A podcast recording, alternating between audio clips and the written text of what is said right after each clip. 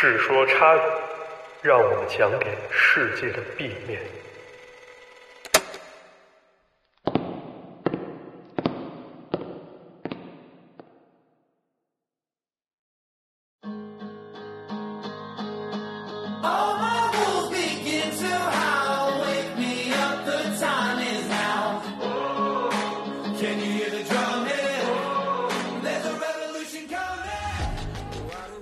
欢迎收听最新一期的《世说差语》，我是今天的主持人池子。我们今天要聊的话题呢是登山徒步中遇到的那些诡异故事。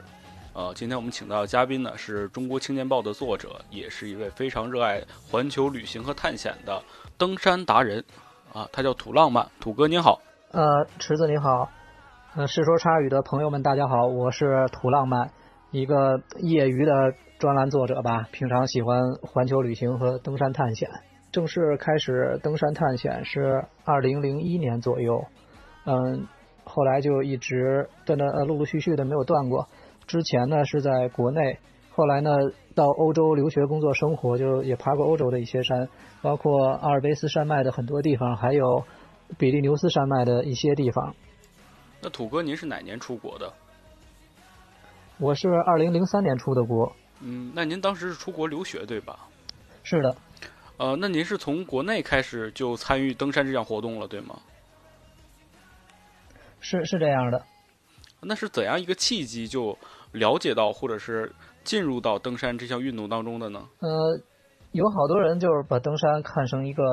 很神秘或者高大上的东西，有有那么一句被过度引用的名言，经常出现在媒体上，就是说，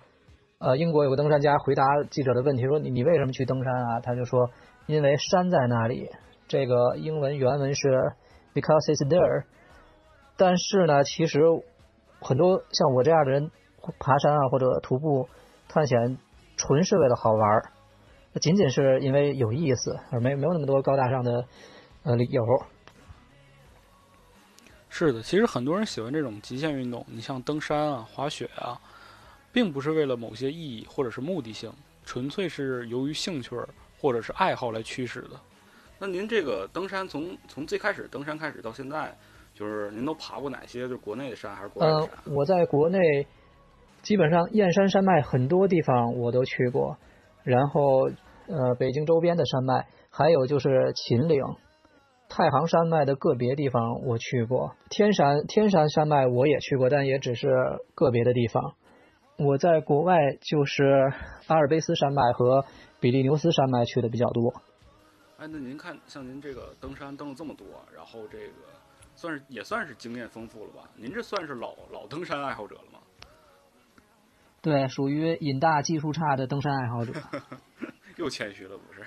你们这个就是登山，这怎么算技术啊？怎么衡量这个技术好坏啊？它有什么指标吗？首先，呃，登山技术上来说，一个就是呃攀岩技术，一个就是攀冰的技术，然后还有就是登山的各种经验，嗯、小技巧、小知识。一般其实如果不是专业或者职业登山队的话，那么他们对技术的要求并不是那么高。如果你只是徒步或者说探险，其实呢，一些攀岩和攀冰的技术只要掌握基础就可以了。呃，真正所谓的登山技术，其实就是一些专业或者职业玩家领域的事情了。比如说国家登山队或者某个省的登山队这这样的人。嗯，对，之前咱这个去年好像是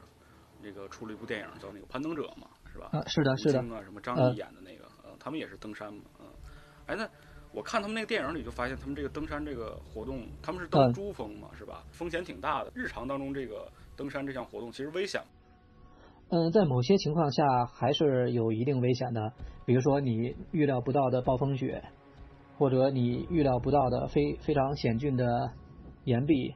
嗯，还有就是一些你没做准备的自然情况，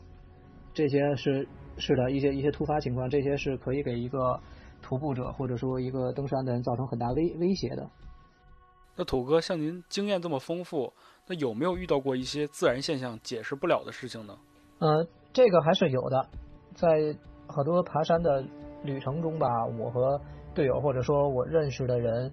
也是经历过一些此类的事情的。那可以展开聊聊，都是什么样的事情呢？嗯，我就先从一些官方的记载开始讲吧，然后再慢慢谈到我们个人的例子。第一个给大家讲的故事呢，就是我们民间登山圈子吧，或者说很多在民间登山的人比较熟悉的那么一个人，他是新疆乌鲁木齐登山协会的主席王铁男同志。他呢之前写过一些日记和博客，就是就还在很多年前博客时期时期的时候，他在搜狐博客上比较活跃。那么我下面说的这件事儿呢，是他在记录在登山日志里的，然后他发到了自己的博客上。那也就是说，这是真实事件是吧？是的，是一个完全真实发生过的事情。这件事情呢，发生在呃十九年前，就是二零零一年的八月，呃，属于很久很久以前的故事。当时呢，他是带领一个登山队去探险夏特古道。这个夏特古道呢，是新疆古丝绸之路沟通天山南北的要道。他们全队在里面探险了八天，最终的历程是，其中有一名队长在登山过程中遇难了。呃，然后有另一名队员受到了重伤，也就是说，整个全程一死一伤。他当时所记载的就是他们出发的第一天就有很不祥的预感，这个是他们第六感官感觉到的。然后在登山的过程中呢，又遇到了玛尼堆。这个玛尼堆一般就是祭奠前人用的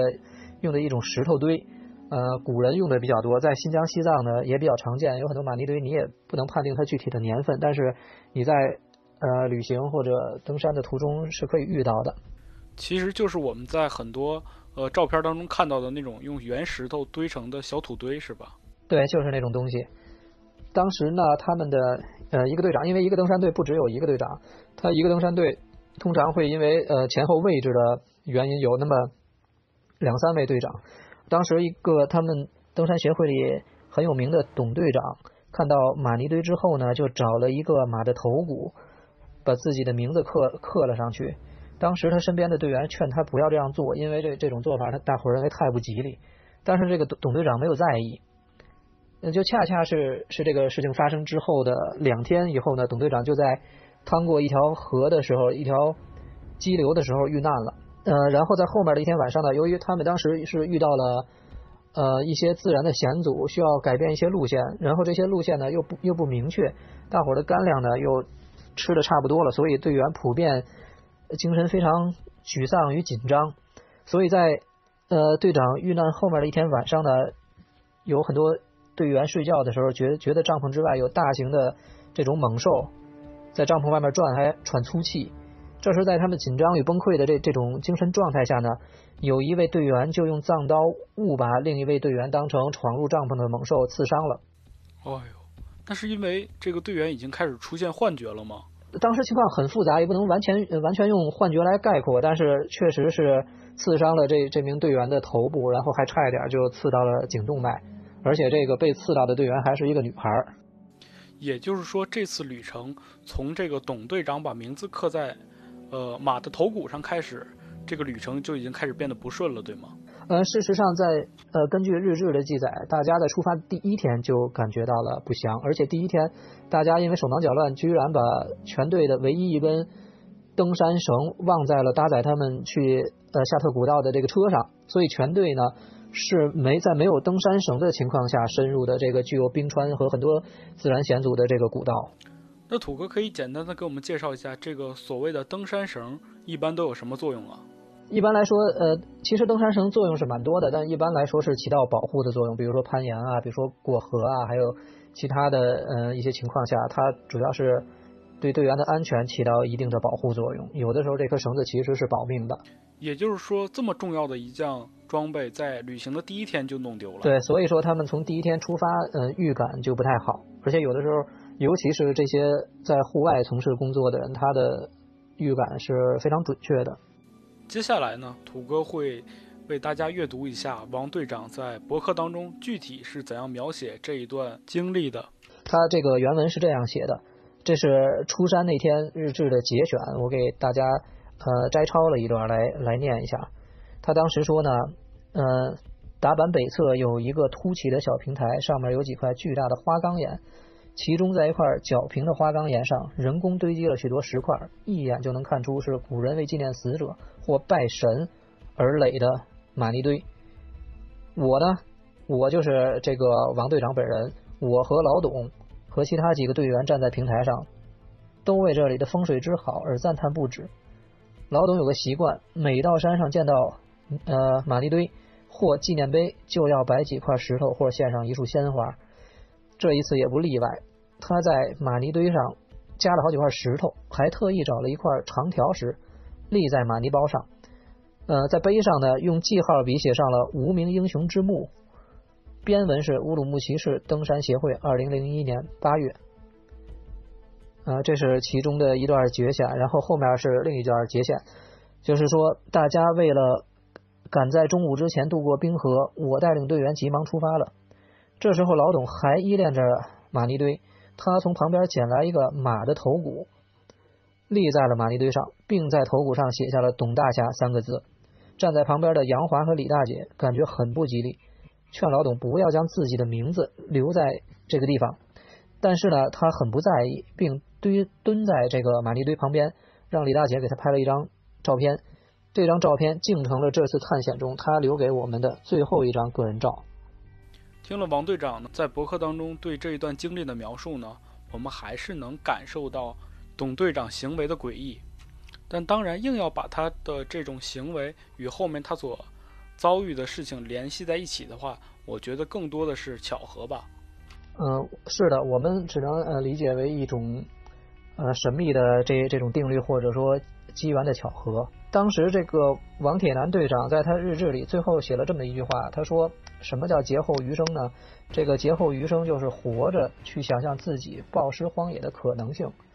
就是他说了。很哲学的这么一句话，这句话其实如果不是长期登山的人，还真是不好理解。但是你经历了那些东西呢，其实你理解起来会更容易一些。确实，这段话写得非常好。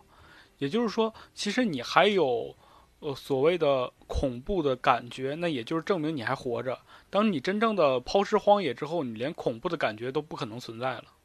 嗯，是这样的，尤其是他呃。这样经历过很多风险、很多生死的这种人，他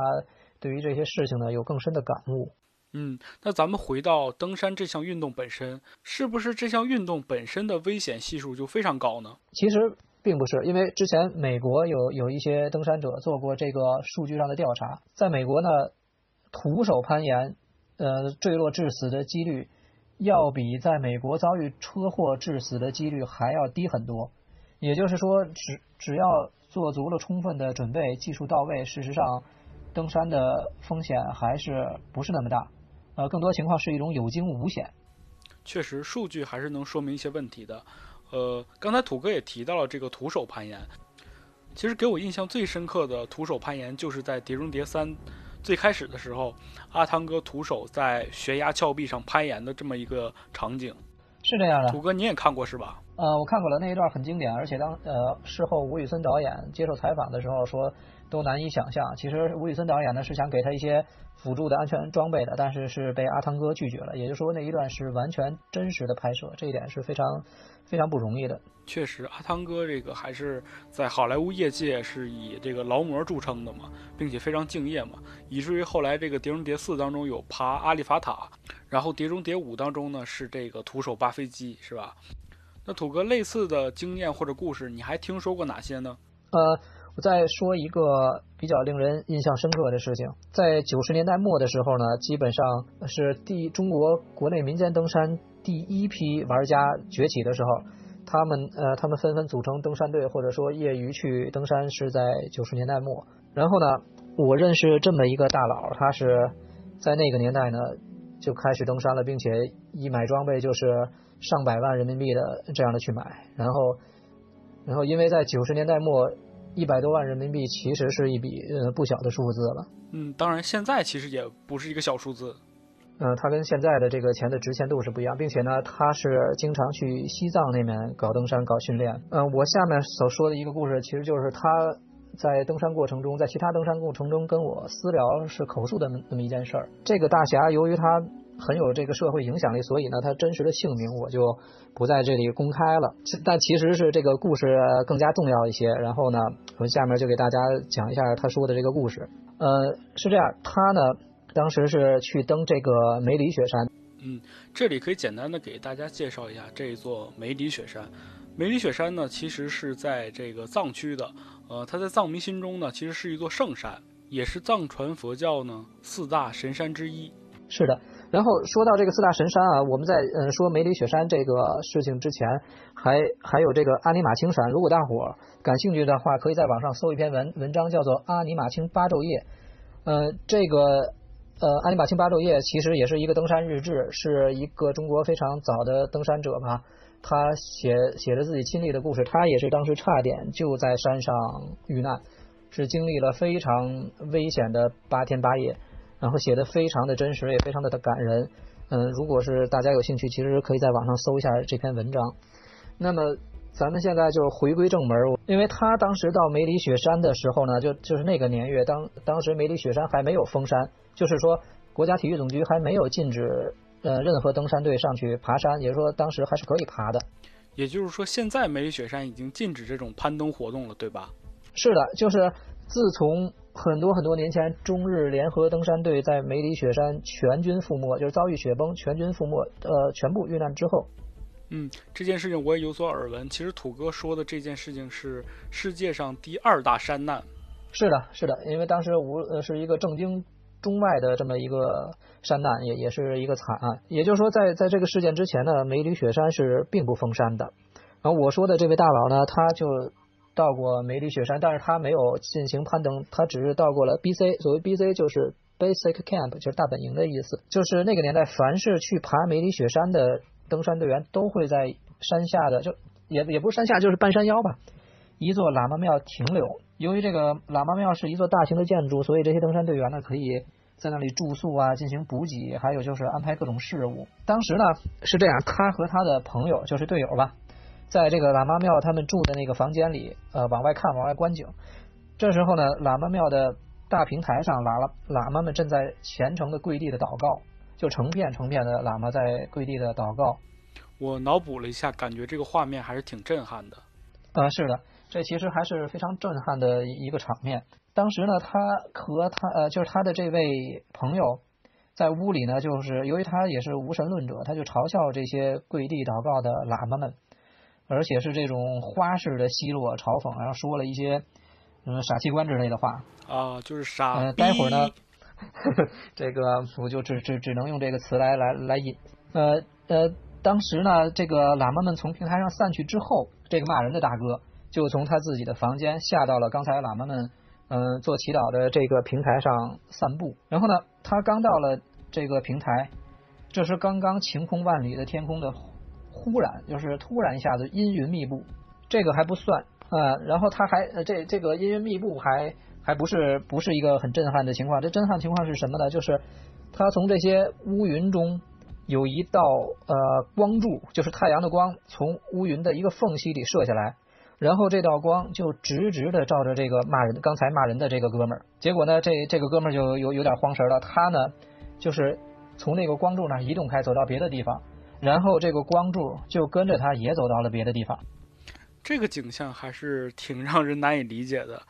总有点什么东西显灵了的感觉。是的，也就是说这个光柱是一直在跟着他走。这个哥们一一看到这种情况，他就非常害怕，他他就警觉起来了，因为这是一个相当超自然的现象。然后他立刻就是就是他走到哪，这个光柱就跟到哪。然后之后呢，他立刻就跪倒在平台上。反复的磕头，然后赔礼道歉，这后来这个光柱才消散。这是当时这位大佬给我讲的一个真实的故事。呃，是啊，当然了，有些人也许还依然可以说这是一种巧合。呃，这这个我们就不不做过多的解读了。嗯嗯，说它是巧合也好，还是超自然现象也好，呃，但我总觉得这种事情发生呢，呃，与咱们这个对自然世界的敬畏有关。呃，寺庙也好，还是所谓的道观也好。我们还是要秉承着一个敬畏之心，无论你是不是信仰人家，你都要首先在那个地方尊重人家，不能口出狂言，对不对？是的，我很同意你的观点，就是说，咱们去外面，不管是爬山的还是去旅行，一定要对自然充满敬畏，或者说对当地的文化，你要充满敬畏，嗯，不要有这种呃鄙视奚落，其实这也是不尊重人，或者说不尊重苍天的那么一个表现。而且在大自然面前啊。呃，人类真的是太渺小了，我觉得根本不值一提。很多人会说他想要征服自然，但我觉得也只是他个人的浪漫幻想罢了。呃，确实是这样的。尤其我去过这么多山脉，呃，如果说你成功登山了呢，那也只是大自然或者是大山放了你一马，而不是说你征服了什么。因为之前很多人说啊，我登登顶了某座山，某座山，我就是征服了这座山，这种想法千万不要有。我是一直强烈反对这样的价值观。说你能够登顶一座山，只是说大自然让你登顶了它，没给你找麻烦，让你能够幸存活着下来，仅此而已。你并不能征服山，也也不能征服自然。你如果非要提到征服，那只不过是你能征服自己的极限，或者说你能征服自己的体力或者耐力，但你千万不能说你征服了某一座大山，这是这是很荒谬的。确实是这样的。嗯、大山放了你一马，这句话应该是我今天最记忆犹新的一句话了。呃，咱们聊天过程中呢，我又想起来了一个，这也是在西藏，呃呃，这一篇文章呢是发表在当时很火的一个杂志叫《读者》上面哎呦，老杂志了，啊，是的，是的，当时也是一个呃去过西藏的登山队员发的，但是我忘记了他当时登的山是阿尼玛卿还是其他西藏西藏的大山。呃，情况呢是这样，他和他的藏族向导这两个人呢一起登了一座山，呃，接近山顶的时候呢，也是天气突然变得非常的恶劣，然后暴风雪就开始了。同时伴有非常浓的雾，这些登呃，我们这些登山人都知道，一旦下了很浓的雾，那么你下撤的这个路线就会非常的不清晰，就是你的路线受阻，呃，对于你的生命安全是有极大的威胁的，因为你看不清楚下山的路，有可能你走两步就翻到这个万丈深渊里面去了。然后他们当时就遇到了这种情况，这时候那位藏族向导呢就跪在了地上地地上向各方这个跪拜，然后虔诚的祈祷，就祈祷山神或者祈祷嗯、自己心中的守护神。这时候呢，这个这个汉族的登山队员呢就不太相信这些东西，呃，藏族的队员叫他跪拜，他也没有跪拜，呃，结果呢，呃，浓雾和暴风雪就越来越这个猛烈，呃，直到僵持了一段时间之后，呃，这个汉族的队员就是写文章的这位作者，他说我可能认识到了什么，我觉得呢，我应该听这位藏族队员。这位藏族向导的话，然后呢，他呢，也就是跪拜在了这个山接近山顶的地方吧，也是向四周，呃，祈祷。呃，他说当时他写的就是他在呃虔诚的祈祷，那么几十秒之后，突然这个云开雾散，有一条非常清晰的下撤线路就在他的脚下，就是他可以非常安全的下撤。那这件事儿他印印象也特别深刻，也这这就是为什么他写了这件事儿，并且向这个读者投了稿感觉到后来这个作者有一种被大自然征服的感觉。啊，其实是是是可以这么说的，有可能某些人是抱着征服的这个态度去的，但最后发现并并不是这么回事儿。其实土哥这一段讲述啊，特别像那种国产电视剧钟爱的盗墓题材。所谓的摸金校尉啊，带着自己的这个向导来到深山老林啊，然后突然出现了一些奇怪的响动，这个向导马上就跪倒在地，开始磕头祭拜。结果这几位摸金校尉呢，魂不吝啊，就觉着这个没事儿啊，我们这个有本事在身，呃，故事也就由此展开了。传闻江湖上曾有四大神秘门派，按其动机、手法、宗系分为摸金、发丘、搬山、卸岭。啊，是的，是的，而且，嗯，这样的情节我自己在山里其实也亲历过。哦，是吗？土哥你自己也经历过类似的事情？这个是也是很很久之前的一个真实的发生在我身上的事情啊，就是当时是在二零零一年，我们这个登山队呢去燕山山脉一个叫做黑龙秘境的地方，黑龙秘境，呃，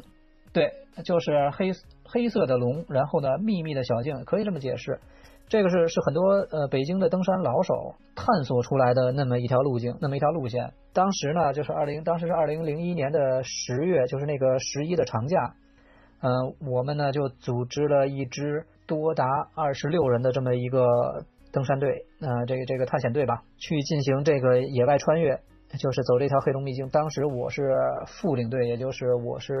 拖后的领队，我负责给大家殿后。一般来说，这个大的登山队都会设置那么两三个领队，有一个是突前的给大伙探路用的，然后有一个是殿后的就负责收尾，呃，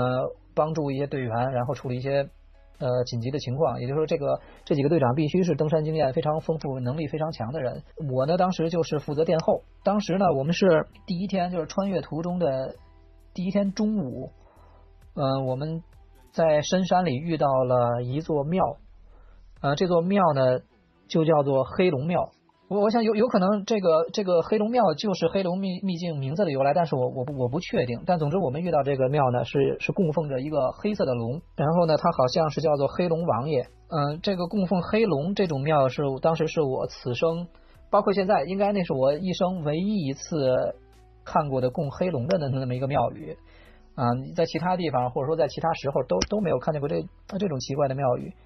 然后呢，当时呢，我就奚落了这个黑龙王爷，我说：“哎呀，这这这个龙好像是我见过的最丑的一条龙了。”然然后呢，我还奚落了这供奉黑龙王爷的那个香炉，因为它当时是一个很长条的那么一个一个香炉。然后我就嘲讽我说：“这个这香炉简直就是烤羊肉串的那个铁炉子，是一个长方形的。”总之，我对我对这个黑龙王爷是一通嘲讽。但是呢。但当时的郑队长和其他的队员呢都没有像我这样的态度轻蔑，人家就是进去看了看，然后就就离开了。而我呢是最后一个离开的。结果我一出这个庙门，天就开始下雨，然后导而而且是的，而且而且整整个这个行程，因为当时我们的行程是打算用三天，当当时十一长假嘛，我们打打算用三天进行这个穿越，但是后来迷了路，我们。连走了五天才从这里走出来，迷路的现象其实对我们这些经验就是相对丰富的人来说是是很少见的，是是不常见的。确实，土哥说这个黑龙庙还挺有意思的，嗯，因为黑龙江我知道嘛，毕竟我是东北人，但这个黑龙庙还确实挺少见的。而且黑龙呢，其实在很多这个故事典籍当中啊，都是一种恶龙的展现，包括你像土哥说的这个。呃，方形的香炉，其实很多来讲，方形香炉是祭拜死人用的。是的，这也是当时我感到奇怪的一个一个地方。但是呢，这也并不是那次旅程最奇怪的一件事。后面呢，有一些更邪乎的事情就发生了。当时呢，我们设计的线路是用三天走完走完这个秘密的小径，然后，但非常奇怪的就是，呃，一件事就是，对，我们在在第一天就迷路了，等于我们。走了一天，就是在在下午在傍晚的时候，就从一个非常拧巴的线路上走完了我们的这个整个行程，从一个接近景区的地方出来，那应该是我们的出口，但是但是那个出口是绝不可能、绝不应该用用一天就走完的。然后呢，肯定是我们中间出了什么差错，在某个呃在某个路口，在山里某个路口走错了，才使我们本来三天的行程呢。嗯，奇很奇葩的，这个用一天就走到了终点，然后，当当然大伙儿都很不过瘾，嗯，所以呢，大伙儿就另外又去找路，又设计了这条一条路线，就打算走满这这三天，呃，然后当时呢，当时是大伙大伙在下午路过了一个废弃的村落，因为因为本来我们就不在正确的线路上，所以那个废弃的村落呢是大伙儿第一次遇到。也就是说，它是一条不在正确线路上的那么一个村落。呃，这个路过的时候就感觉残垣断壁，那个村子里是是不可能有人居住的。嗯，而且这那些房子都是那种清代或者民国年间的那些村、那些山山里的那些老房子，还是那种瓦片儿，这这就这那种式样的，还挺像鬼片里的那些闹鬼建筑的。是的，然后呃，这个很多残垣断壁上还长满了杂草，就像那恐怖电影里的那些片段一样。嗯，故事到这儿。该进入主线剧情了，但是呢，由于由于我们这些登山的人呢，基本上都天不怕地不怕，我们也从来不拿这种事情当回事儿。然后我们呢，就继续赶路，这是下午的事情。然后到了到了晚上，我们扎营以后呢，就生篝火，这个吃肉、喝酒、聊天，就非非常的非常的愉快。呃，这样大伙折腾到了晚上十点多、十一点多吧，就是呃比较晚的时候。突然就发现，我们路过的那个废弃的村落的那个方向，有一道白色的光，呃，往天上打，就是就是一个就是一个白色的光柱，像我们所熟知的那种射灯。白色的光柱。但是呢，但是其有点像探照灯的感觉。对，有有些探照灯的感觉。但是我们走这一天呢，其实没有遇到一个人，那相那个相当于就是一个无人区。而且这个废弃的村落里面也不可能有这个常住的居民，呃，所以呢，当时我们就啊、就就非常奇怪这件事情。我当时就提出一个方案，我说我呢，呃，带两个队员去返回那个村落去看一看这是什么情况。胆儿可真够大的。啊，是啊，是因为本身我们就是探险去的嘛，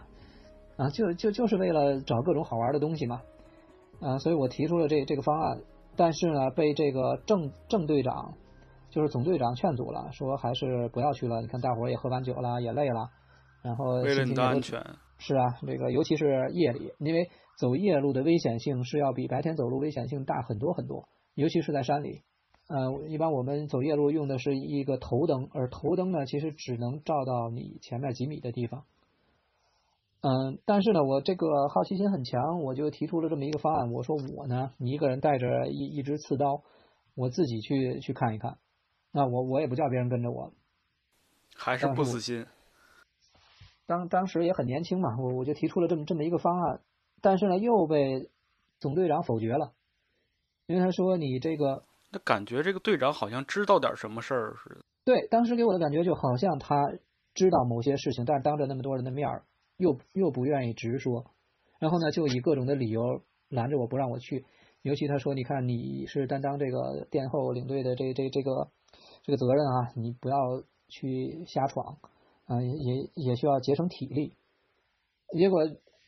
我我当然听话，因为这个虽然虽然大家都是业业余的这个登山啊，但是纪律性还都是非常强的。虽然呃谁和谁之间也没有什么固定的职务，也都是大家一起 A A 制出来玩儿，但但是呢纪律性还是要非常强，因为你不遵守纪律，就会给自己啊或者大家带来危险。所以呢，当时我是非常遵守纪律的。既然这个总队长说不去，那那就不去了。嗯，对，尤其这种集体活动一定要遵守纪律。土哥可以给简单描述一下这个白光是什么样子吗？我当时印象就是我深夜呃进了帐篷之后，这个白光就就消散了，也就是说它持续了一段时间之后呢，就就消散了。听土哥描述这个白光啊，其实很像我之前听过的一种说法，叫做地光。地光是怎么回事呢？地光其实就是在很多地震发生之前，呃，然后由于这个地壳运动啊，造成的一些磁场紊乱，会在天空当中形成一种像极光一样的白色光柱。然后呢，很多人在这个所谓的地震之前呢，也都声称见过呃地光的出现。感觉土哥你可能见到的也就是所谓的这种地光现象。嗯，这个其实就不得而知了。但是呢，我确实是见过极光的，因为我也在北极徒步过。呃，而而这个极光它的场面要比我当时见到那个白色的光柱要宏大、宏伟、震撼许多。嗯，确实，其实我一直就有一个心愿，就是想亲眼看一下这个极光现象。呃，其实呃，极光呢，在我去过的很多这个北极圈内的这种爱斯基摩人或者塞米族，塞米族也是一种少数民族，就是在某些北极长期居住的人眼里呢，极光其实是一种不祥的东西，有些人称它为绿色的幽灵。这个当时呢，苏联做过研究，因为苏联有很多领土是在北极圈内的。苏联做过一个一个研究，就是说极光会使人致幻，并且使人癫狂、歇斯底里。有很多人受到极光的感召，就像僵尸僵尸一样，脱光了衣服，奔着极光的方向麻木的行走。呃，当时苏联这些研究的记载呢，他们管这种极光召唤人的这种东西叫做呃极光歇斯底里，或者或者北北极歇斯底里。那他们把它形容为一种对一一种一种症状，一种一种疾病。因为很多人都见到极光以后就手舞足蹈，然后很多人是把血往身上往身上撒，然后很多人呢就不停的疯狂的跳舞，然后转天早晨你就什么都不记得了，因为极光都是发生在晚上嘛。他们转天早晨完全忘掉自己目光呆滞行走或者疯狂跳舞这件事情。嗯，但其实如果我有一天看到极光，我觉得我也会疯狂跳舞。那土哥，你当时感受到这种恐惧了吗？呃，当时我我在北极徒步的时候，我倒并不觉得它是一件很恐怖或者很开心的事儿，因为当你当你看看多了以后，它就是一个平常的自然自然现象。呃，当时呢，因为我在极圈里认认识很多不不同民族的人啊，有这个萨萨米族人，有这个嗯，在呃加拿大北部或者阿拉斯加呢是有呃因纽特人，还有就是我认识一些嗯，芬兰人都是住在北极圈里的。像像那些芬兰的朋友就说啊、你们这些亚洲人到了北极看看极光非常兴奋，其实极光对我们来说就跟云彩一样，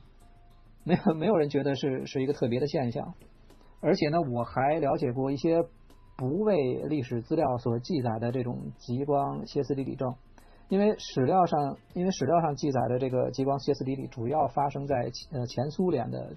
境内，也都是前苏联科学家研究研究一些奇奇古怪的东西。是，我就亲身跟一些呃因纽特人，也就是说住在阿拉斯加的呃原原住民，还有跟一些拉普兰地区，就是我们平常叫的爱斯基摩人。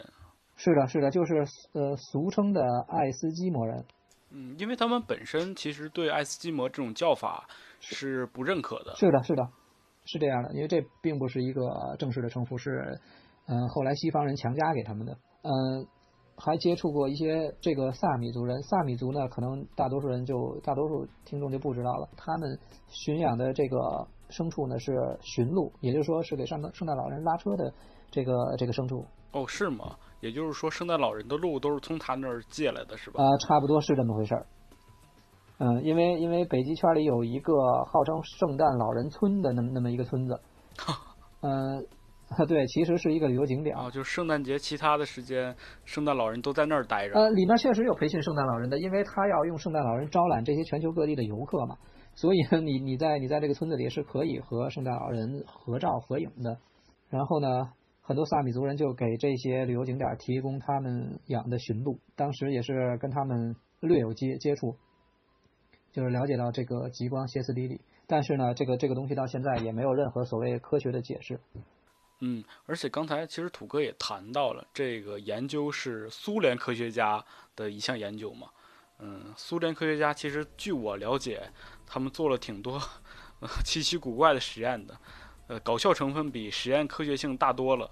嗯，他们的这个娱乐性其实大于科学性，呃，但是呢，听起来确实呃很有意思，呃，包括前苏联地区也确实有一些呃很奇葩、这个很很拧巴的这这些科学科学研究，包括嗯、呃后来这个俄罗斯出版的一些所谓恐怖恐怖小说或者说呃惊悚小说，也是沿袭了他们 前苏联这些奇怪实验的这个风格。嗯，确实，你像我就知道有一个什么睡眠剥夺实验啊，呃，挺听着挺残忍的。嗯，对，还有一个把一个狗，哦，身子上安两个狗头这种夹杂着异响的这种科学实验，特别神奇，感觉像是要造一个地狱犬出来。嗯、总之就是不干人事儿。对的，呃，那咱们说回登山这项活动啊，还有没有一些有意思的事情呢，土哥？还还是有的。这个呢，也是追溯到很久以前，也是十几年前的事情。当时呢，是这个有一群队员，很很有经验，经验很丰丰很丰富的四名队员，他们去一个叫做云蒙山的地方去探索一条路线。云蒙山呢，在北京的登山圈子里是非常有名的一个地方，很多登山队或者说私下的这些朋友们呢，都会组队去探险。当时是一座在十几年前是一座未开发、线路复杂，而且大多数是无人居住的这么一片山区。嗯，当时云蒙山里有一个大伙扎营的地方，是一个清代的这么一个小房子，呃长得长得呢像像一座破庙，但是不是。然后呢，无论是这个当当地偶遇的村民，还是去的很多的登山队，都说这个地方呢闹鬼，就是有很多灵异的事件。而且是在深山之中那么一所废弃的老房子。但因为呢，呃，因为它它它有一个这个院落，所以呢，很多登山队选择在它这个院子里扎营。嗯，其实就是找了这么个地方用来遮风挡雨，对吧？是的，因为它比较平整，因为大伙儿这个扎帐篷都喜欢在这些比较平整的地方，因为你晚上睡得舒服嘛。然后呢，这些来来往往的登山登山者或者说旅行者呢，就管它就把这个废弃的呃这个建筑起名叫豪宅。啊、把这么破的地方叫豪呃，宅，是一种幽，呃，对，是一种幽幽默的幽默的称谓。嗯、呃，豪宅的这个恐怖故事有有很多，然后呢，我就摘抄了一些户外人在网上发表过的日志。嗯，那土哥就着这些日志，可以给咱们简单的讲一下。呃，我先就说第一呃第一篇日志，啊、这个也是二零二零零几年，呃，接近二零一零年吧，一个一个登山者写的，他是这样，他说，呃，这两次穿越呢，在豪宅照相都留下了灵异事件。呃，第一次是，呃，豪宅的一张外景照片，等于他只拍了一张，但是后来发现手手机中出现了 N 多张，其中呢，这个照片上有黑黑的窗户，然后还有一块红布分外的显眼。呃，当时他打开以后，发现这些照片呢布满了手机的屏幕，非常的这个瘆人。然后呢，他在回程的车上删除完了这些照片，也就是说，他回程的车上已经删除这些照片了。但是再一次打开这些照片，又出现了一次。也就是说删不干净，对吧？是的，然后呢，他就说他不得不得已，就是把所有和这个豪宅相关的照片全部删除，然后之后才没有出现这种情况。也就是说，他把前后的照片也都删除了，对，一张豪宅的照片都没有都没有存留。结果呢，他才避免了这这种很瘆人的这种现象。呃，这这是其中是的，这是其中一次。然后第二次呢，就是他在这个豪宅上照了一张相。然后出了另另外一个，他说出了天仙铺，这个天仙铺也是他这个穿越路线上的那那么一个一个节点。他说出了天仙铺呢，居然发现有一段两分钟的录音，听这个录音的内容就是刚刚在豪宅的时候录的，但是他根本就没有录这个音，就是说他不知道是谁替他在自己的手机上录了一个音。是啊，他在这个总总结的时候就说这种情况从来没有发生过，是比较奇怪。啊。这个呢，就是第一个人写的日志，然后呢，咱们看看另一个人写的日志，有可能是不同的年头啊。哦，就是不止一个人遇到了怪事儿，是吗？是的，是的，很多人都在这个豪宅遇到过怪事儿，包括我，呃，认识的之前的队友。呃，第二个人写的日志，他就是说，嗯，所所谓的豪宅呢，就是这这一片破房子。然后走在当时走在路上碰见几个在当地山上打柴的农民，这些农民呢说豪宅那里闹鬼。然后还有一个非常值得注意的就是农民说这个豪宅的外墙上贴着红色的喜字，是的，那也没人在那结婚，但是就贴着红红色的喜字。这个场景看起来还挺怪异的。啊，就是啊，呃，当地的山区有一种说法，就是说谁家闹鬼。就在谁家外墙上贴红色的喜字，认为这样可以辟邪。啊，这就是所谓的冲喜，对吧？嗯，是的。这个日志里写到，所以呢，就是为了这个，我们才想特意去一看究竟。因为因为这些登山的人胆子都很大，也喜欢探索这些稀奇古怪的事情，所以他们就特意的去去看一看。嗯，这点我今天真的见识到了，你们的胆子真的太大了。嗯嗯，其实其实是确实是这样的。然后他去一探究竟的时候呢，就听呃山民说这里有豹子，而且有很多的蛇，嗯，还有一些其他的小动物。因为因为这那片山区呢，这个云蒙山这个山区本身就是一个巨大的这个森林公园，嗯，这片山区就是一个未经开发的原始森林。这是他他在这个呃从山民耳中听来的这些故事。然后他当晚，他们当晚呢就在这个豪宅扎营了。就是把这个这个帐篷扎在了这间奇怪的房子外面的空地上，这这个院子里。结果呢，他日志里写到，就当晚的风特别大，然后吹的他们的帐篷都帐篷都来回的摇摆，他们总感觉什么东西在探望着他们的帐篷。结果大伙呢精神都非常紧张，就是半睡半醒的状态，熬到了天亮。嗯，土哥这段形容还真挺吓人的。我记得我看过一本小说叫《山怪谈》吧，后来这个伊藤润二也把它画成了漫画嘛。嗯，当时有一个画面就非常的令人恐惧，就是说，呃，几个人在住帐篷的时候，帐篷帐篷外面的这个布面上印出了一张人脸，特别吓人。但是呢，还还没有说达到现形这这么夸张的效果。不过呢，不过呢，后面这个第三个人写的日志呢。呃，也差不多，呃，有相类似于这个东西现形的这个效果了，也也是非常的，听起来是非常恐怖的。这个第三个人就是说，他们几个人去去到豪宅之后呢，豪宅的门在他们进入院子以后，就这个这个废弃建筑的木门就自己打开了。他这个这个豪宅豪宅这个门自己打开了，大伙儿以为里面是不是有其他的登山队员或者其他的人？然后大伙大伙儿进去以后，发现空空如也，一个人都没有。当然了，这个呃很多呃后来的这些队友总结就说，有可能是一种呃密闭空间，然后气流突然呃冲破密密闭空间的那么一种自然现象，就是他们用这种呃气流的科学解释来来诠释了这这个事情。但是呢，如果是这样的话，其实也是非常巧合的一件事。为什么他们进门以后，突然这个自然现象就就发生了呢？是啊，太巧了。你说早不开晚不开，偏偏就是你们来的时候开。然后呢，呃，还有就是一些我认识的走过走过豪宅的这些人，当然这个豪这个豪宅我没去过，啊、都是听其他的队友和其其他人说的。他们普遍的反应就不止一个人，他们普遍的反应就是夜里在这个院子里扎帐篷的时候，总感觉帐篷外面有人来回走动，但其实你出去是没有任何一个人的。嗯，这种现象也经常发生，挺常见的。啊，是啊，当当然是这个帐篷外面有人走动的现象呢，我们爬山的人其实经常经历。比如说你你外面有一些小动物，或者说你你外面有一些这个风吹风吹树木草的这这些动静，你都会使你误认为是有人在你帐篷周围走动，但你出去一看，当然显然是是并没有人。这个呢，也也都是也都是可以解释的。不过如果整宿整宿认为 外面有人在帐篷帐篷周周边走动，确实也是，对，确实也也是不正常的一件事情。嗯，你像我们之前几期节目也聊到过这种现象，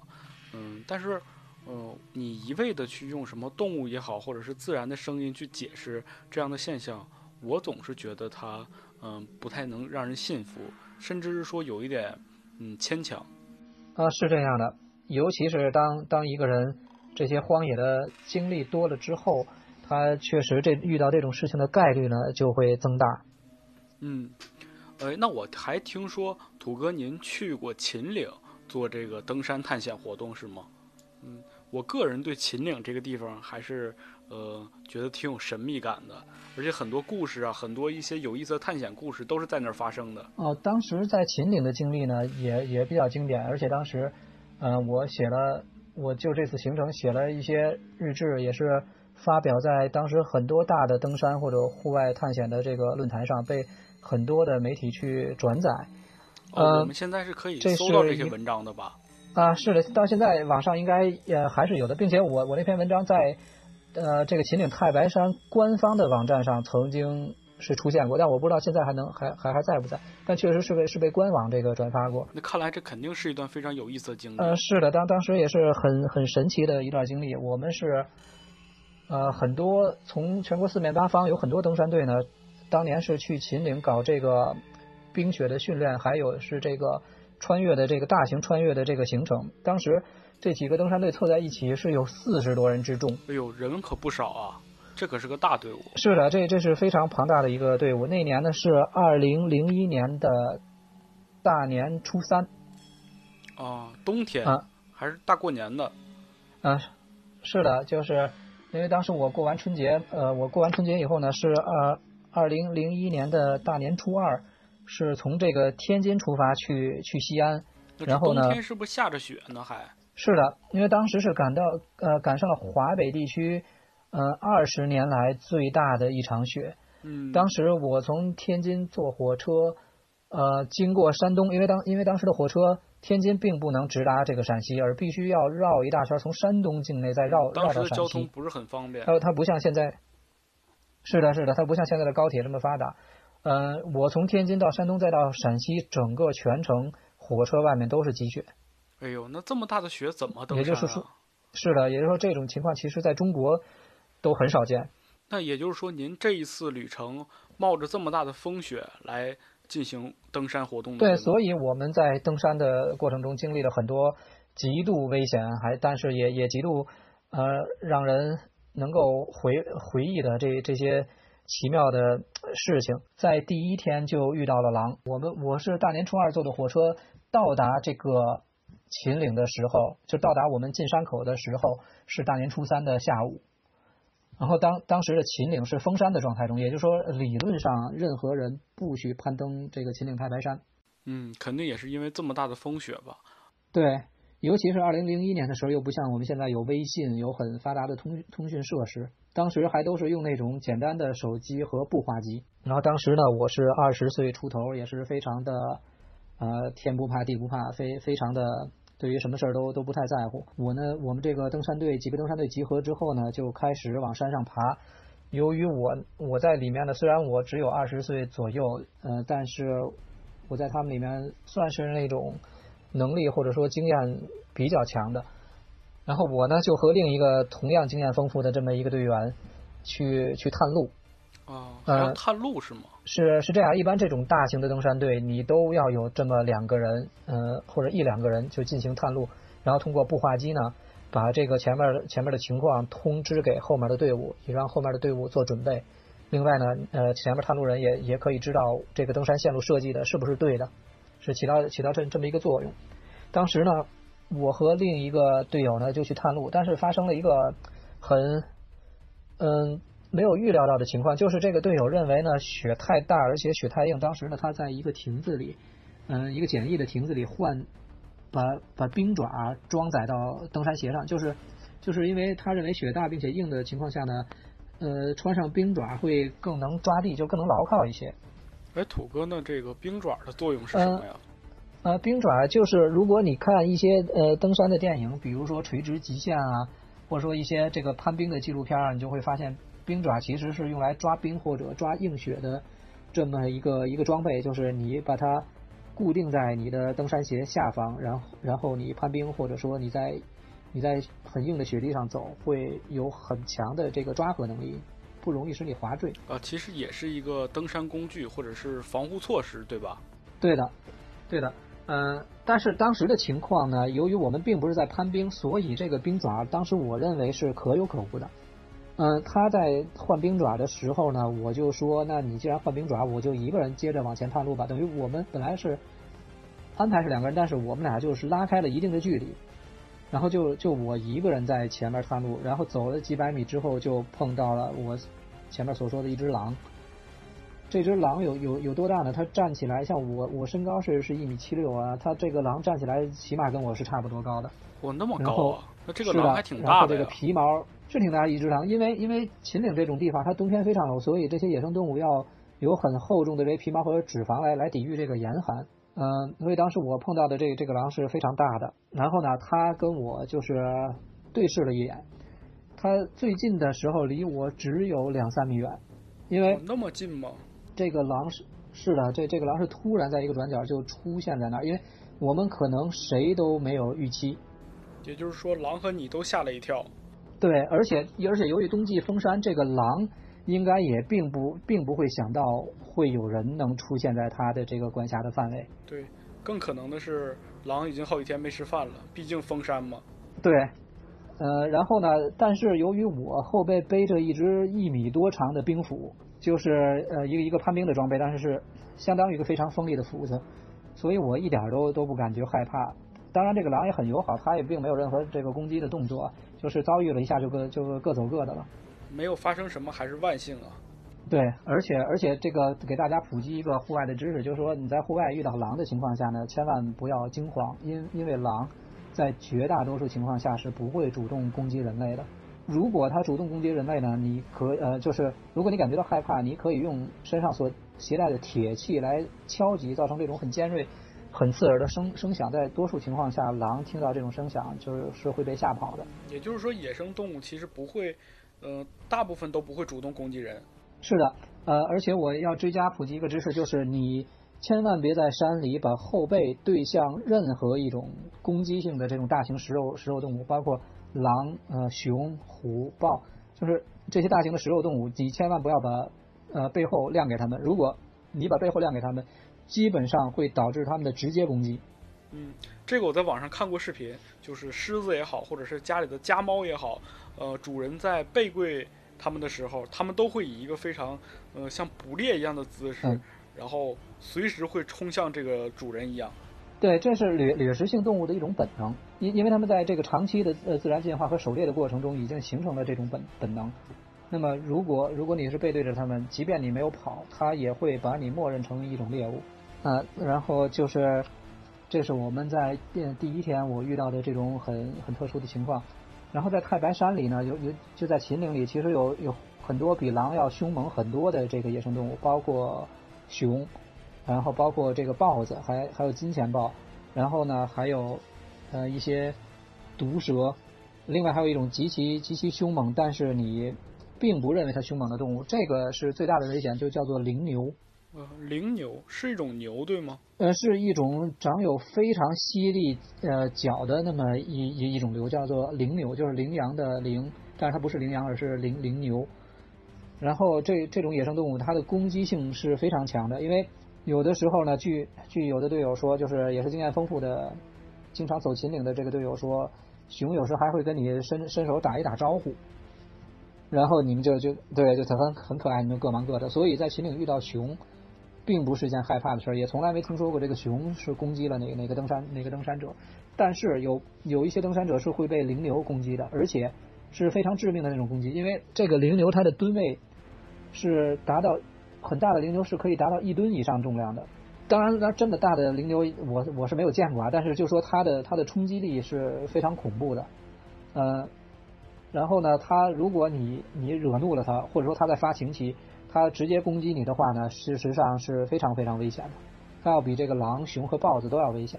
嗯，也就是说，这种动物其实是让人放松警惕，但它本身是具有强烈的攻击性的。对，所以说，呃，一个户外经验丰富的人，他首先要知道什么动物才会对他的生命造成真实的威胁。有可能看上去很和蔼的那么一种动物，它对人的致命性要比狼虫虎豹要大很多。那这个秦岭之旅最开始就这么惊险，之后又发生了什么事情吗？呃，之后主要的最最典型的经历就是在第二天，我们整个这个队伍遇到了非常大的暴风雪。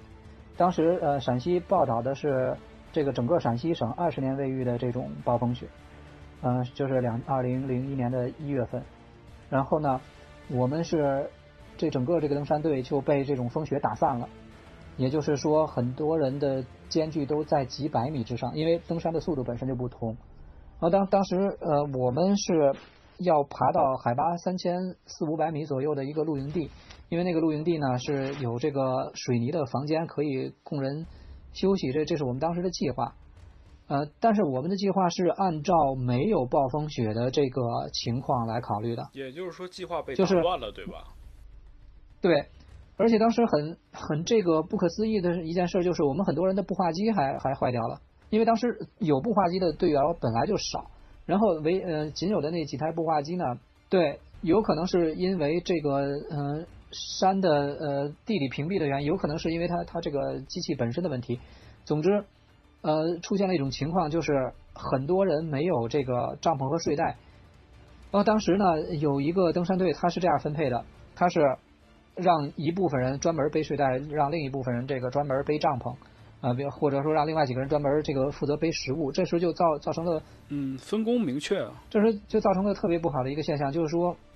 呃，他们在遇到危险的时候，发现有些人是没有露营装备的，因为他这个只背帐篷的人他就没有睡袋，而且当时的温度是零下二十度左右，哦，也就是说，这个装备都被打散了，对，不是成套的。那如果零下二十度左右，呃，睡在雪地里没有睡袋的话，是是肯肯定是稳稳是被冻死的，这都这这都没没有任何悬念。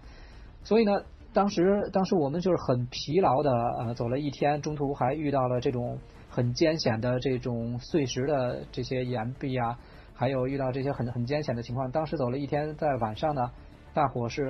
非常疲惫了，嗯、但是呢，又很多人没有这个露营的装备，就只能去拼了命的往我们那个既定的这个这个呃有水泥房子这个这个露营地，对，去拼了命的去去攀爬。然后呢，当时冷到什么情况呢？就是我我吃巧克力的时候，我我这个巧克力在咀嚼之后是在我牙齿的缝隙中二十二十分钟没有化的。哦，是吗？我作为一个东北人，我都不是很能理解这个概念是什么样的。呃，对，因为因为它这个呃气象预报里报的零下二十度，其实是呃低海拔地区的温度，因为它又没有什么仪器去测你海拔三千米三千米之上是一是是一个什么温度。海拔越高越冷啊。呃，所以呢，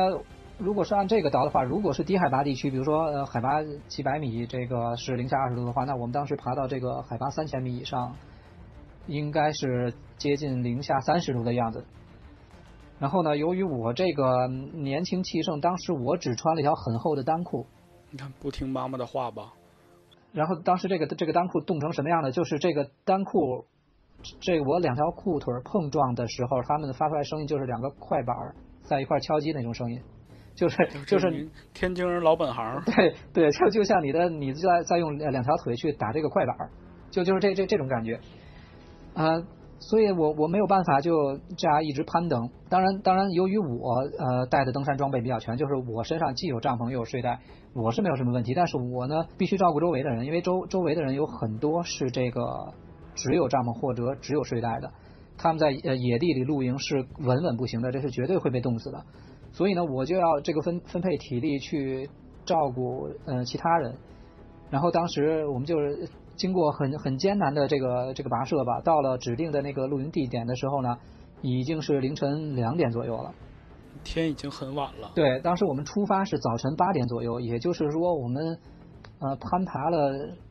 十几个，就是就才到了这个这个我们指定的这个宿营地。然后我们到这个宿营地这个排水泥房的时候，发现他们的门是上锁的，就是用以前那种老式的那那种锁头，这些门是上锁的。也就是说，很崩溃的一件事就是你到了水泥房子，你发发现你并不能进去。那怎么办啊？呃，当时我们的解决方案就是用身上背的这些锋利的冰斧，是把这个锁活活给凿开了，然后呢，这样才得以嗯睡上一觉。嗯，当时我们进去这个营地的时候，由于它在夏天是那种呃供游客休息的地方，我们找到了很多这个军大衣啊、棉被啊，然后它里面的房是上下铺，找到了很多物资。当然，我们走的时候呢，也给他们留下了这个足够的银两。就是我们既然破破门而入了，还还用了你很多物资，那那我，对对，我们是是把是把钱留留下了不少钱。然后当时有一个非常呃很有意思的自然现象，就是在营地里有很多啤酒。呃，当时是陕西省特产的一种啤酒，叫青叫汉斯，它是这个青岛集团旗下的，就是汉族的汉，这个呃斯琴高娃的斯。然后由于当时这个气温呃冷到这个地步，所以这个啤酒整个是冻成冰坨的。但是呢，由于气压的关系，它在平静的呃接近呃瓶口的这个地方是有那么一点点液液态的，但这液态并不是说它冻不上，它只是气压的缘故，所以保留了那么一点点液态。这个这个非常有意思的自然自然现象就是什么呢？当当我们用起子把这个瓶盖打开的时候，我们我们觉得那点液体我们是可以喝到的，对吧？但其实并不是。当你用起子打开瓶盖之后，这一点点的液体就像蘑菇云那种爆炸似的，噗一下就就从瓶口喷出来。哇，这个现象还挺神奇的。哦，我记得在东北流传过这么一个笑话，就是说，呃，你是喝常温啤酒还是喝冰镇啤酒啊？然后一般这个刚来东北的呢，就觉得常温的吧，这个可能不那么凉吧。啊，这服务员就推开大铁门，冒着白气，从这个零下二十多度的地方给你掏出一瓶冻得刚刚的啤酒拿过来，来给你，这是常温的。我我听说过，我听说过。其实其实其实啤酒温度越嗯呃温度越低是越好喝一点的。嗯，像很多欧洲的啤酒，它的饮用温度都是呃摄氏三度左右。当当然了，也有也有很多人就是喝这种零度左右的啤酒。然后呢，咱们就继继续讲我的这个这个经历。当时呢，就是这个东西喷薄出来以后就，就瞬间这个蘑蘑菇云瞬间就冻成了冰坨。也就是说，我们在在然后我们在那个海拔所喝到的所有酒，其实都是吃进肚子里的。啊，就成我们小时候俺吃那个就是说草冰了。对，就是说 它它不是这个你喝下去，你是你是这个咀嚼。像我们转天，由于我们带了用那种大的塑料桶，就那种老式装那些汽油什么的那种塑料桶，装了一些二锅头上山，就有些队友啊。结果在转天喝这些酒的时候，我们是用刺刀把这个塑料桶割开，然后这时里面的酒不是冻成这个冰嘛，然后我们又用这个刺刀和这些呃登山工具吧，把它凿成刨冰。嚯，这二锅头味儿的刨冰，我们对，然后我们说一人拿了一个小碗儿，就是我们说干杯，然后等于是说完干杯碰一下，是用勺把这个刨冰往嘴里 这样这样吃。其实你们应该说干吃。对，这也是非常这个奇葩、非常非常豪放的这这么一个经历。在这个整整个登山的过程中呢，虽然非常的艰险，当然其中呃深夜也路过很多恐怖的地方，比如说一些很奇葩的这种山石，还有看上去非常阴森的那种森林。因为那些地方本来就一个人没有嘛，就它恐怖到什么状态呢，就是我们带的两个山下当地的向导都想打退堂鼓，就是爬到半截就回家。其中，由于我们很有很多物资要背驮，我们在海拔一千多米左右的时候遇到了一个呃秦岭的护林员，就是他是长期生活在这个秦岭里，因为他就看护森森林嘛。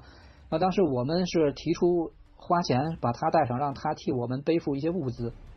然后他就也跟着我们一起去爬山了。就是这个长期在秦岭的护林员，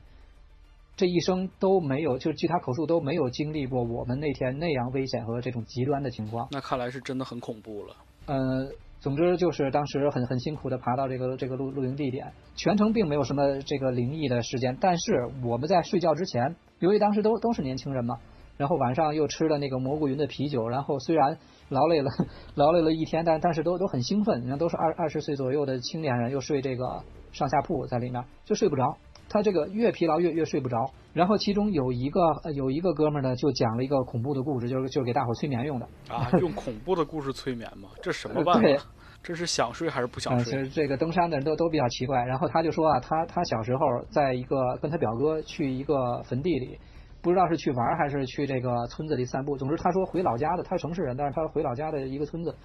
跟他表哥就在这个坟地里玩儿。然后他看到了一个穿着红衣服的人在坟地里走动跳舞。啊，这我跟我们上期节目讲的红衣小女孩似的。对，一边走动一边一边手舞足蹈，然后他就问他哥，他说：“哎，为什么这个人这么奇怪啊？”然后他哥说：“你别乱说。”这他也不明白为什么他哥这样说。啊，待会儿他哥就带他这个回村了，然后回村以后，他哥才跟他说：“说我没有看到任何人，哦，是吗？他哥没看见。也就是说，只有他看到了这个穿红衣服并且手舞足蹈的人。结果呢，就是他这么多年一直以为他哥在逗他，然后在他长到二十岁左右，又一次回老家，他就都因为都是成年人，他哥好像已经都都是三十岁左右的，他就呃，因为这件事他记忆很深刻嘛，他又问了他哥，他说：“当年你是不是在逗我？因为我是小孩嘛，你肯定是吓唬我。”他哥说：“我真没在逗你，我当时什么都没看见。”哎呦，这故事还挺吓人的。对，总之是爬了爬了一天山，呃，没有遇见过任何灵，没有遇见灵异的现象。但是他讲的这个故事我，我印象很深刻。然后听完这个故事，我们就都都香甜的睡着了。还香甜的睡着。其实今天土哥给我们分享的这几个故事呢，都非常的精彩。同时呢，他自己的亲身经历呢，也让我们都为他捏了一把汗。而且呢，今天也学到了很多关于登山这项运动的有关知识，我觉得收获呢还是满满的。最后呢，还是想问一下土哥，呃，您对这些所谓的灵异故事有什么一些看法或者是认识吗？嗯、就是说经历了这这些事情之后呢，其实我还是有一个哲学的思考。嗯、就我一直认为呢，就是那些本来看见了灵异的事件，却要硬硬给出一个所谓科学的这种解释啊，这种做法本身就是反科学和伪科学的。也就是说，那种生拉硬套的这个所谓的科学诠释，它本它的本质就是封建迷信，它的本身并不是科学。乔斯坦贾德就是写《苏菲的世界》这这位启蒙哲哲学作者，他有过，他是号称很多人的哲学启蒙书。然后他他是有有一段这种论述，就是说世界上只有一个自然。那么很多人认为那些超自然的所谓的超自然的事物，就是他们解释不了的事物，其实也是自然的一部分。也就是说，只是这个自然你还无法了解，你还无法去去去解答，而不是说它不是自然。嗯，这个就是我对这些灵所谓灵异事件的一项的这种哲学观点。然后我们呢是应该非常客观还有平常心的去看待这种事物。你呢既无无需恐惧，你也无需否定它的存在，尤其是没必要刻意去去否定它的存在。啊，或者说生拉硬套一些所谓的科学解释，这这都是。然后，另外就是，我个人觉得，什么才是真正的恐怖故事？什么才是真正这个令人害怕的故事？就像，呃，那期节目这个润发润发同志所说的，他说的那个租房节目里，就第一期租房节目里，结尾有有这么一个故事，就是中介公司的中介员在被问到他租呃他租的这个房子为啥有这这么严重的甲醛残留的时候，这中介员回答说。前面的租客已经替你吸的差不多干净了。当时我听完之后，我觉得这个才是真正的灵异故事，才真正的恐怖故事，因为它是这种你在现实世世界，对你在现实世界可以遭遇的非常恶毒的事儿，我觉得这才恐怖，而不是那些我们遇到的所谓的那那些灵异。嗯，确实是。呃，土哥说这几点呢，我个人也非常认同。同时呢，包括我们节目，我们节目的一项宗旨其实不是为了给大家渲染恐怖，或者是所谓的要刺激。呃，我觉得你一味的去寻求刺激，倒不如去看那些专业的恐怖电影，他们比我们更专业，甚至说你来的刺激也会更快、更爽一点。我们呢，还是希望请更多的嘉宾，或者说我们自己产出的内容呢，能带给大家一些。对这个世界的一些思考，或者是对一些未知事物的学习或探索，我觉得这个才是我们《世说差语》节目最重要的地方。是的，是的，我是完全赞成这种这种看法。这也就是为什么我对咱们的节目非常着迷啊！有有的有有几期都是反复听了好几遍，因为因为确实是非常做的非常好、非常有意思的节目。然后最后呢，也帮土哥打一个小小的广告，就是他自己呢也有一个呃公众号。哦，呃，是是的，我我是有一个个人的小公众号，叫做“土浪漫指南”，然后是介绍一些欧洲的呃文化，还有一些欧洲旅行探险的故事，更新一些很小的文章。如果大家有兴趣，可以去逛逛。嗯，如果大家对这方面内容非常感兴趣的话，一定要去关注一下土哥自己的公众号，叫“土浪漫指南”。啊，多谢多谢，谢谢谢谢支持。呃，其实今天的节目呢，由于时间的关系呢，就要跟大家告一段落了。呃，其实土哥自己呢，他是在欧洲留学的，他还知道很多关于欧洲的一些灵异故事，包括他自己呢，也亲身的经历过一些。所以说，如果你喜欢本期节目，一定要在各大音频平台帮我们点赞，帮我们留言，让更多人能听到我们的节目。呃，有机会呢，我们一定会再把土哥请回来，再做一期有意思的节目，分享给大家更多有意思的故事。那么今天的节目就先这样了，拜拜。好，拜拜。